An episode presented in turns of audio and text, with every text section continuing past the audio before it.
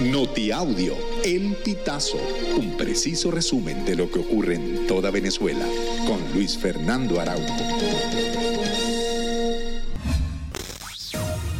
Amigos, bienvenidos a una nueva emisión del Notiaudio El Pitazo. A continuación, las informaciones más destacadas. El gobierno de Perú aprobó un decreto que modifica la ley de migraciones y permite la rápida expulsión de los migrantes que se encuentran en situación irregular.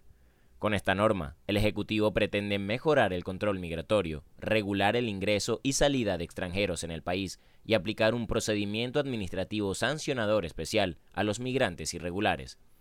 A partir de la publicación de la norma, la Policía Nacional de Perú va a intervenir a aquellas personas que no tengan ninguna acreditación en el sistema migratorio de Perú. Nicolás Maduro informó que su gobierno envió una carta al secretario general de las Naciones Unidas, Antonio Guterres, para exigir que rectifique los errores que se cometieron en la disputa por el Esequibo.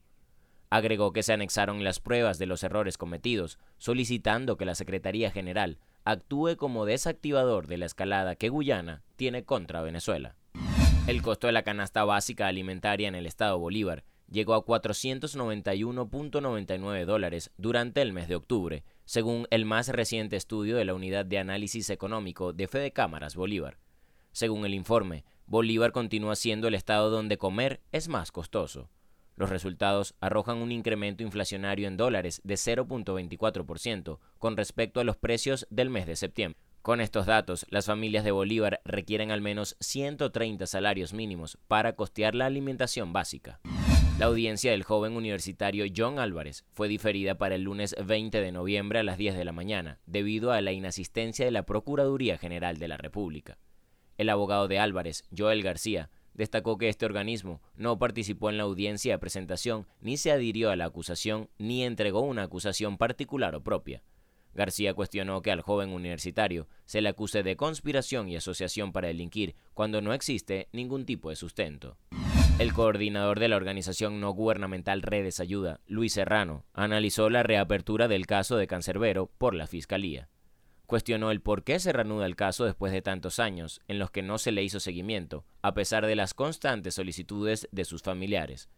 Serrano declaró a El Pitazo que en circunstancias normales esta sería una buena noticia, pero ante todo este escenario, lo que se busca es lavar la cara y limpiar la imagen de la Fiscalía. Amigos, y hasta acá llegamos con esta emisión del Notiaudio El Pitazo. Recuerda hacerte super aliado para mantener vivo el periodismo independiente en Venezuela. Narró para ustedes Luis Fernando Araujo.